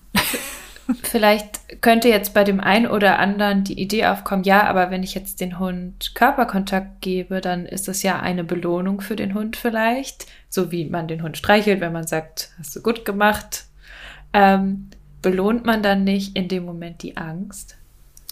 Naja, er ist ja mit mir in einer Situation, wo er das jetzt gerade aushalten muss. Und da geht es ums Umbewerten. Da wird er in diesem operanten Bereich auch gar nicht groß hantieren können. Mhm. Und damit soll bezweckt werden, ähm, Beziehung ist ja schon gut aufgebaut. Mensch ist Fels in der Brandung. Das heißt auch, dass ähm, wenn man gemeinsam irgendwie durch eine schwierige Situation geht, dass der Stresspegel für den Hund und auch für den Menschen niedriger ist, als wenn man alleine unterwegs wäre. Und durch das Streicheln möglicherweise bei einigen Hunden, ähm, wie gesagt, wenn die nicht gern angefasst werden möchten, reicht es auch, dass man einfach da ist, vielleicht ruhig mit denen spricht. Das sorgt dann auch wieder für eine Oxytocin-Ausschüttung beim Hund. Und das ist wiederum ein Gegenspieler vom Cortisol, also vom Stresshormon. Und darüber geht der Stresspegel auch wieder runter. Mhm. Ja, und das soll das Berühren letztendlich, wenn es für einen Hund angenehm ist, dann auch ähm, ja, möglich machen. Mhm. Wie gehe ich am besten damit um, wenn mein Hund auf der Flucht ist, kurz vor zu Hause? Also ich würde jetzt mal davon ausgehen, dass der Hund an der Leine ist und man Richtung nach Hause läuft, der Hund ist an der Leine. Wie geht man dann damit um, diese Flucht zu verhindern? Mhm. Also hängt jetzt auch wieder davon ab. Ähm, sagen wir mal, es war ein Spaziergang, wo er schon ganz viel geleistet hat, wo man Situationen hatte, die er ähm, ausgehalten hat und es hat ganz viel geklappt. Und zum Ende merkt man, der kann jetzt einfach nicht mehr. Ne? Also der will jetzt nur noch nach Hause und sich endlich entspannen. ähm, das kann passieren und es würde in dem Moment dann auch wahrscheinlich keinen Sinn machen, jetzt auch noch darauf zu beharren, dass er jetzt ähm, das auch noch aushalten muss. Dann würde ich für einen geordneten Rückzug plädieren. Das heißt, er muss noch brav an der Leine gehen. Meinetwegen darf er im Kopf jetzt ein bisschen flüchten, aber es muss noch geordnet sein, dass man jetzt nicht in voller Hysterie mit ihm zusammen nach Hause rennt und sagt, wir haben es gleich geschafft, sondern auch hier geordneten Rückzug und dann ist das gut. Ist es so, dass auf dem Spaziergang überhaupt nichts war und das ist auch überhaupt nicht das Thema? Vor zu Hause steht irgendwie der Lieferwagen, den er so schrecklich findet. Dann würde ich das nutzen und würde sagen, aushalten und wir gehen erst rein, wenn du das hier aushalten kannst. Heute gucken wir uns zusammen einen Lieferwagen an. Ja, in welcher Entfernung auch immer, aber dann ist das erstmal Thema. Also es hängt auch immer so ein bisschen davon ab, was hat der Hund schon geleistet. Ähm, wie gesagt, die, sie müssen es auch irgendwie verarbeiten können. Und nur so am, Ren am Rande, was ich aber auch ganz wichtig finde, es muss jedem klar sein, der mit so und lebt, arbeitet, ähm, trainiert, wie auch immer, die durchlaufen ja so einen Prozess nicht geradlinig. Also es ist keine steigen, also keine Gerade, die steigend nach oben geht, dass es jeden Tag besser wird, sondern es wird irgendwann mal hat man das Gefühl, boah, jetzt haben wir es geschafft. Und den nächsten Tag ist alles wieder so schlimm gefühlt wie vorher. Das stimmt meistens nicht. Meistens ist es gar nicht ganz so schlimm, aber es ist deutlich schlechter als den Tag zuvor.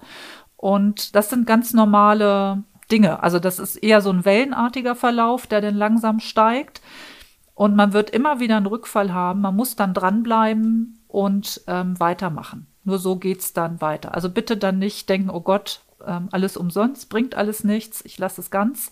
Das ist der normale Lernprozess, der dahinter steckt. Wir sind ja auch nicht immer gleich gut drauf. Ja, spannend, aber die Kurve, die du gerade so beschrieben hast, die habe ich mir tatsächlich mal gezeichnet mit dem Verlauf meiner Hündin, als ich das darstellen wollte für andere, wie es vorangeht. Mhm. Eine weitere Frage, sollte man mit Leckerchen locken, um Angst zu überwinden? Also wir haben ja jetzt schon übers Füttern gesprochen oder übers Futter geben in gewissen Situationen. Wie sieht es mit Locken aus? Mhm. Also ich habe jetzt mal einen Hund im Kopf, der Angst vor Menschen hat und der Mensch versuchte mit Futter zu sich zu locken. So, ähm, wenn der Hund richtig Angst hat, wird er nicht kommen. Ne? Also dann kratzt ihn das Futter sowieso nicht. Wenn der noch in diesem Unsicherheitsbereich ist, kann es sein, dass er mit der Zeit, vielleicht sogar über Tage, wenn man das immer wieder macht und ihm Leckerchen hinwirft und darüber dann die Distanz zum Menschen immer ein bisschen verringert, dass er vielleicht eines Tages so dicht rankommt, dass er sogar das Futter außer Hand nimmt aber wahrscheinlich zu seinen Bedingungen. Und sobald man versucht, ihn anzufassen, anzuleihen oder sowas, ist er sofort wieder weg. Und ähm, da kann es wirklich passieren, dass sie immer wieder rankommen, um sich das Futter aus der Hand zu holen, aber man kommt ansonsten keinen Schritt weiter, weil es wieder zu den Bedingungen des Hundes. Und ich finde das, also ich habe jetzt gerade dieses Beispiel gewählt, weil ich weiß, dass das häufig auch in Tierauffangstationen der Fall ist, manchmal vielleicht sogar in Tierheimen oder auf Pflegestellen. Und meiner Meinung nach muss man dem Hund da auch helfen. Also entweder leine ich ihn einfach mal an oder ich mache vorher eine Vorarbeit, dass er schon mal lernt, wenn er vor mir flüchtet, mache ich körpersprachlich Druck.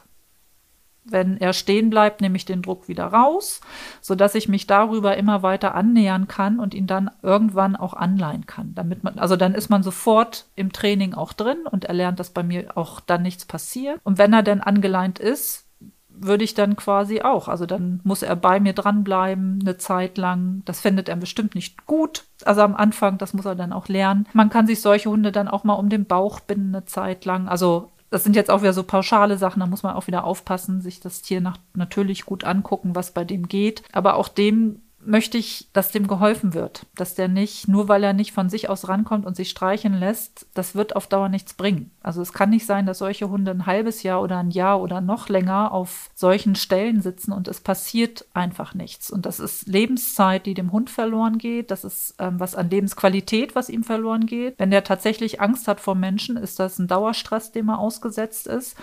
Und dann finde ich, darf man mal die Frage stellen, ob es nicht sinnvoller ist, ihn einmal zu nötigen, dass er lernt, dass wenn er rangenommen wird, ne, dass ihm da nichts passiert, dann, damit er einfach eine bessere Chance hat auf Weitervermittlung und auch in diesem Umfeld klarzukommen. Also immer eine Abwägungssache, kurz mal einen Moment ähm, oder immer mal wieder einen Moment, die erstmal doof und stressig sind, aushalten, dafür aber langfristig vielleicht noch ein richtig schönes, entspanntes Leben haben oder immer irgendwie dran rumhantieren. Also ich fände es einfach fair. Ich fände es unfair, den Hund da in seiner Angst zu lassen. Ja. Und ähm, ich finde, es geht nicht. Wir holen uns die Hunde hierher oder sie haben irgendwie eine Angstproblematik entwickelt. Und wir haben dann nicht den Mut, den Hund zu nötigen, dass das auch so geht. Also ich finde das schlimm. Mir tun diese Hunde auch unendlich leid, die denn da wirklich Ewigkeiten keine Hilfe bekommen. Keine Hilfe bekommen. Ja. Ich finde, das ist tierschutzrelevant. Ja, finde ich auch. Ja. Ähm, und da kann man ja eben gucken, wenn man einen Hund zu Hause hat, der mit einem Tutti Frutti ist, aber der sagt, ah nee, Staubsauger mag ich nicht, da gehe ich ins andere Zimmer, dann muss man den sich nicht um den Bauch binden und sagen, du hältst jetzt den Staubsauger aus, dann sagt man, ja gut, Staubsauger verkrümelst du dich halt. Ist es aber die Straße, an der man jeden Tag lang muss, muss man gucken, kriegt man den da anders vorbei, kann man umziehen oder ähm, muss man da halt dann eben durch? Genau, es ist ja immer das gesamte Bild. Wenn der Hund sonst überhaupt kein Thema hat und er findet nur den Staubsauger doof und geht da in seine Box, meinetwegen hat er auch Angst, da kann ich mit um, das ist mir egal. Ne? Also das muss nicht ähm, jetzt mit einem Mega-Bewältigungstraining gemacht werden, aber wenn es so um die Lebensqualität geht, ich finde, dann äh, muss man da auch ran. Also für den Besitzer auch oder die Besitzerin. Das betrifft ja beide. Eine Frage dazu. Kann man Angst in jedem Fall trainieren? Nein. Antrainieren oder wegtrainieren? ich hoffe, wegtrainieren ist damit gemeint. Antrainieren wollen wir ja nicht. Ähm, ich nenne mal als Beispiel Silvester, diese Böllerei. Wir haben einige Hunderassen, die genetisch schon sehr vorbelastet sind, was die Entwicklung von Geräuschephobien, also vor Geräuscheangst betrifft. Da fallen die ganzen Hütehunde drunter. Die sind ja darauf gezüchtet, dass sie äh, möglichst fein hören und wenn ich so züchte, dann bekommt man natürlich auch irgendwann Hunde, deren Gehör so sensibel ist, dass vielleicht laute Geräusche richtig schmerzhaft sind. Also so stelle ich mir das vor. Ne? Also dass das richtig unangenehm ist. Und da wird es Hunde geben, da komme ich nicht dran. Wenn ich versuche, die zu habituieren, das ist für die so schlimm, dass die eher den gegenteiligen Lerneffekt haben, dass die sensibilisieren. Und dann wird das immer schlimmer. Ich nehme immer als Beispiel, damit man sich das besser vorstellen kann, keiner von uns würde sich dran habituieren, also dran gewöhnen, wenn permanent Bomben neben uns runterfallen würden. Weil das mit so einer Lebensbedrohung verknüpft ist ist, ähm, das wird das System nicht machen. Und das kann bei einigen Hunden auch der Fall sein. Und ähm, dann muss man gucken, ob man sagt, na gut, dann hat er jetzt halt die zwei, drei Tage Angst, ob man vielleicht sogar zu ähm, Psychopharmakern greift. Da bedarf es aber einer extrem guten Beratung von einem Tiermediziner, einer Tiermedizinerin, die sich da gut auskennt und nicht einfach nur, ich bin jetzt ein bisschen böse, schnell ein Medikament draufknallt. Das machen ja Gott sei Dank die wenigsten. Aber das muss wirklich gut abgeklärt sein, was da gegeben wird, dass das dann auch passt. Ähm, guten Heilpraktiker, Heilpraktikerin, die da vielleicht mit unterstützen kann.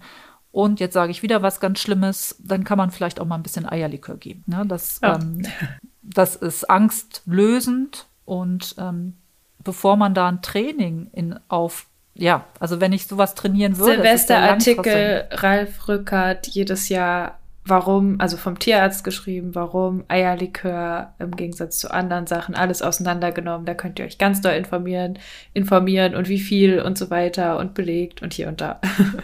Genau. Und da bin ich ganz, also bei Herrn Rückert, also ich finde das genau richtig, wie er das sieht. Und von daher ist das auch noch eine Alternative. Und ich finde, man muss immer, gerade bei diesen Angsttraining, Angstbewältigungstraining, gucken, wie ist die Kosten-Nutzen-Rechnung. Bringt das was an Lebensqualität für einen Hund oder trainiere ich mir hier einen Wolf und der Stress ist höher als das, was er vorher hatte? Und diese Silvesterangst, das zu trainieren, ist häufig sowas. Wenn es tatsächlich nur Silvester ist, ein, zwei Tage, dann muss ich nicht ein halbes Jahr dem Hund über das Training zusätzlichen ähm, unangemessenen Stress zufügen. Und den Menschen ja auch. Ja, und ähm, mal abgesehen davon, das kostet. Ja. also, also ich, also da muss man schon ein bisschen gucken. Vielleicht bin ich da auch ein bisschen oberkritisch wieder, aber. Ähm. Zum Thema Silvester, Angst oder Panik am Silvesterabend haben wir tatsächlich auch eine Podcast-Folge. Da könnt ihr gerne noch mal reinhören. Die ist schon ein bisschen älter und ein bisschen ursprünglicher. also technisch gesehen, inhaltlich natürlich nicht. Aber da könnt ihr gerne auch noch mal reinhören. Wie kann ich denn meinem Hund helfen, selbstbewusster und sicherer zu werden? Mhm. Wenn wir jetzt also von einem eher ängstlichen, unsicheren Persönlichkeitstyp ausgehen, hat mir ja eingangs gesagt, macht es auch mal Sinn, da nochmal Selbstbewusstsein zu fördern. Und da bieten sich eigentlich fast alle Beschäftigungsformen an, wo Mensch und Hund richtig Spaß miteinander haben. Und da würde ich die Stimmungsübertragung voll ausnutzen. Wenn der Hund das toll gemacht hat, dann freue ich mich so richtig mit ihm, sodass der Hund richtig stolz werden kann. Toll ist auch, wenn Besitzer oder Besitzerin stolz ist für den Hund. Und das tut ganz viel für die Beziehung. Und wenn Hunde sich da manchmal so ein bisschen überwinden müssen, vielleicht durch einen Tunnel, wo man nicht ganz das Ende sieht, durchgeht und sie schaffen das irgendwann oder sie schaffen es, einen Laufsteg raufzunehmen. Man hat Spaß beim Longieren. Und das muss ich jetzt wieder sagen, Mentrail natürlich. ähm, das Mentrail macht insofern da nochmal finde ich nochmal extra viel Sinn, weil der Hund da selbstständig arbeiten muss. Also ich habe ja nicht die Nase, die mein Hund hat und ähm, da darf er die Führung übernehmen in diesem Kontext. Und das macht Hunde natürlich nochmal selbstbewusster und das macht viel Sinn bei solchen unsicheren Hundetypen, ähm, die darüber ein bisschen selbstbewusster zu machen. Man muss natürlich immer aufpassen, dass man es nicht übertreibt, aber das merkt man dann im Alltag relativ schnell. ja, das heißt, also was du angesprochen hast am Anfang, war auch die Möglichkeit für Agility, ne? Longieren hast du gesagt, Mentrailen. Ja. Aber es können doch auch Tricks sein. Also wenn, wenn der Hund ganz toll zeigen darf, wie toll er einen Trick gelernt hat oder sowas. Absolut. Also immer, ich finde, ähm, gerade wenn man so einen Hund hat, der in vielen Bereichen ängstlich unsicher ist, dann hat man ja als Halter oder Halterin oft immer so, oh, der Arme und hm, und alles ist irgendwie so ein bisschen problembehaftet. Und ich finde es ganz wichtig, dass beide wieder was Schönes miteinander machen. Also, dass äh, man erlebt, was der Hund kann und äh, wie witzig der vielleicht auch sein kann. Und da ist es mir eigentlich fast egal, was an Beschäftigung ist. Ne? Wenn man dieses Selbstdenken oder dass man dann macht vielleicht ein Klickertraining für Tricks auch Sinn, ne? dass sie das selbst entwickeln müssen. Oder eine Dummy-Arbeit, wo sie meinetwegen diese suchverloren Sachen machen müssen, wo sie ja auch relativ eigenständig arbeiten nachher. Das ist ähm, wunderbar, solche Sachen. Ja, sehr schön. Eine Frage von einer Zuhörerin. Welpe kommt zum Angsthund dazu. Guckt er sich die Angst ab? Da würde ich gerne generell von dir so ein bisschen wissen, wie ist das als Zweithund oder als Ersthund im Bezug mit anderen Hunden? Kann das helfen, wenn man sonst einen sehr sicheren Hund dabei hat? Oder kann das sich dann verstärken? Der andere übernimmt die Angst oder die Unsicherheit. Wie sieht das aus? Also es kann in alle Richtungen gehen. Wenn der Welpe da jetzt reinkommt zu einem Hund, der vor bestimmten Dingen Angst oder Furcht hat. Äh, das kann er sich abgucken. Das kann aber auch genau dazu führen, dass er erstmal nach vorne geht und sich das anguckt überhaupt. Ne? Dass er diese Neugierphase am Anfang ausnutzt, sich damit erstmal bekannt macht. Wenn man eine Gruppenhaltung hat, so wie ich das habe, ich habe zwei Hunde, die haben Angst vor Silvesterböllern und ich habe aber auch zwei Hunde, die interessiert das überhaupt nicht. Egal wie die anderen drauf sind. Also die gucken sich das nicht Den ab. Den Dackel interessiert es nicht, oder? Nö, die geht unter die Decke und sagt sich, ich schlaf weiter. Ja. ne? Und dann Knut und wahrscheinlich noch nicht, oder? Den interessiert das auch ja. nicht. Ne? Und die Collie-Hündin ist da halt so ein bisschen, hm, naja, ist halt ein Collie. Ja. Und ähm, aber weder guckt sie sich das Nicht-Angst haben von den anderen ab in der Situation, noch die anderen die Angst von ihr. Jetzt weiß ich nicht, wie es wäre, wenn sie alleine wäre, ob es dann noch schlimmer wäre oder ob die anderen noch gechillter wären. Das kann man ja immer schlecht sagen. Also man schlichtweg, man kann nicht sagen, das geht in die oder in die Richtung. Und ich habe teilweise meinen englischen Springer Spaniel, das ist so ein Sonnenscheinhund, der geht durchs Leben und sagt, alles ist wunderbar, alles ist einfach toll. So ein guter Launehund ist das einfach. Der hat auch schon direkt nach dem Aufstehen gute Laune unfassbarerweise. Und den kann man gut einsetzen, wenn ähm, Hunde Sorge haben, überhaupt mal das Grundstück zu verlassen oder spazieren zu gehen. Den habe ich teilweise als Begleitung mit reingenommen in solche Situationen, einfach weil der so eine gute Stimmung gesorgt hat. Da ist aber auch wiederum wichtig, dass der andere Hund äh, den nicht als super nervig und ätzend empfindet. Also da muss ich natürlich auch wieder gucken, ob das passt.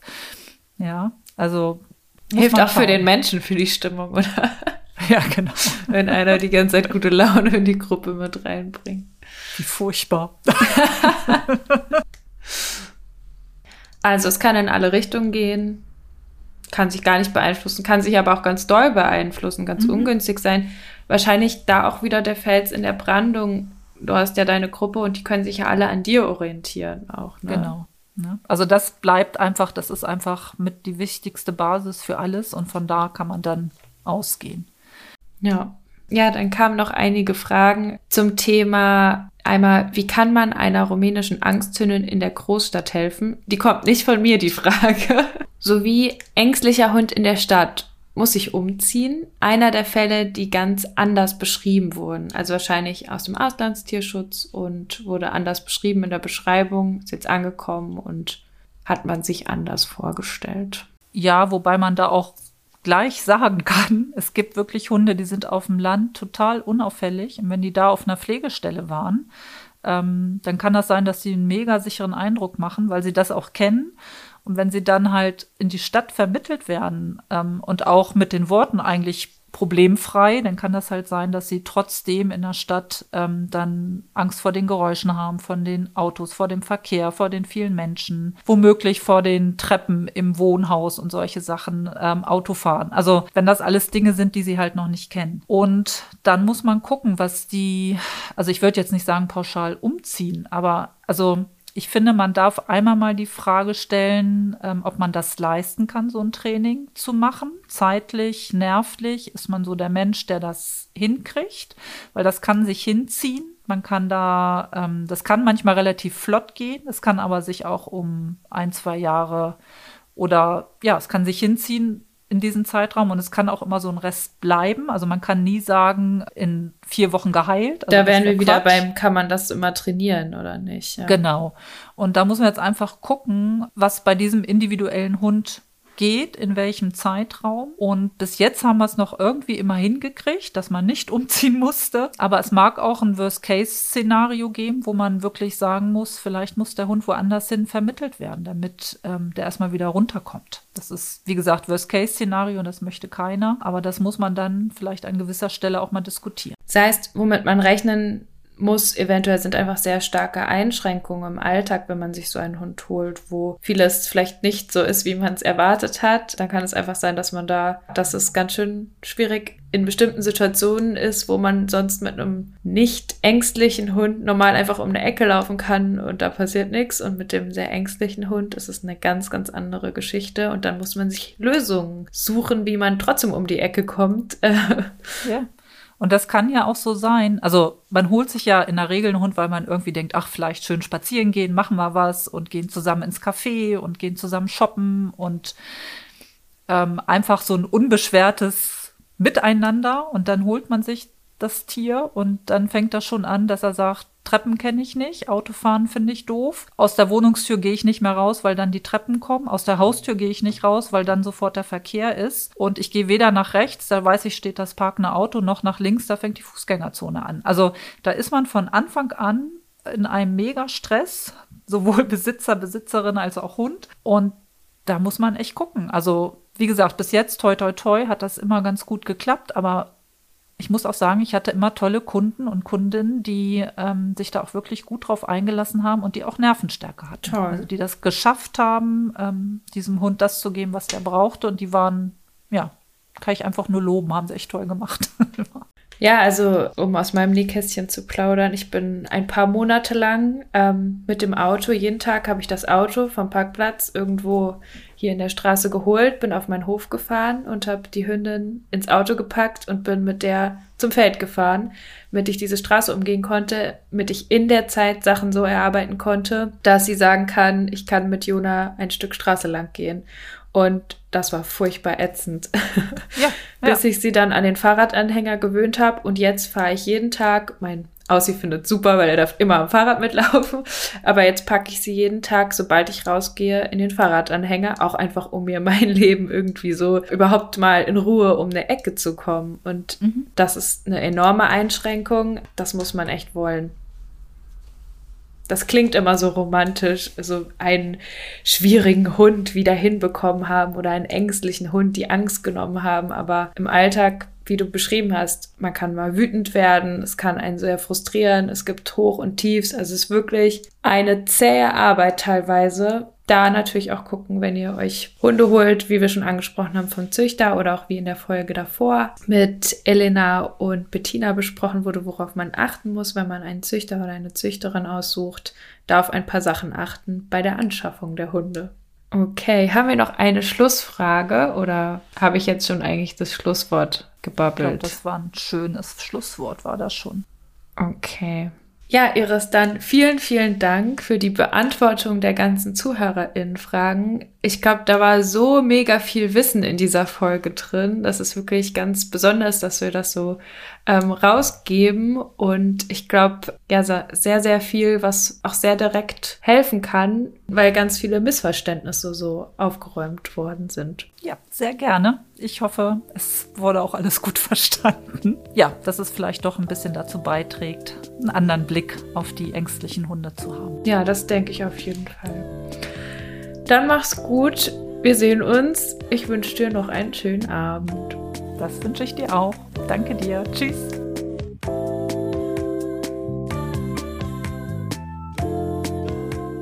Ja, das war sie, die Folge zum Thema Angst, Furcht, Unsicherheit.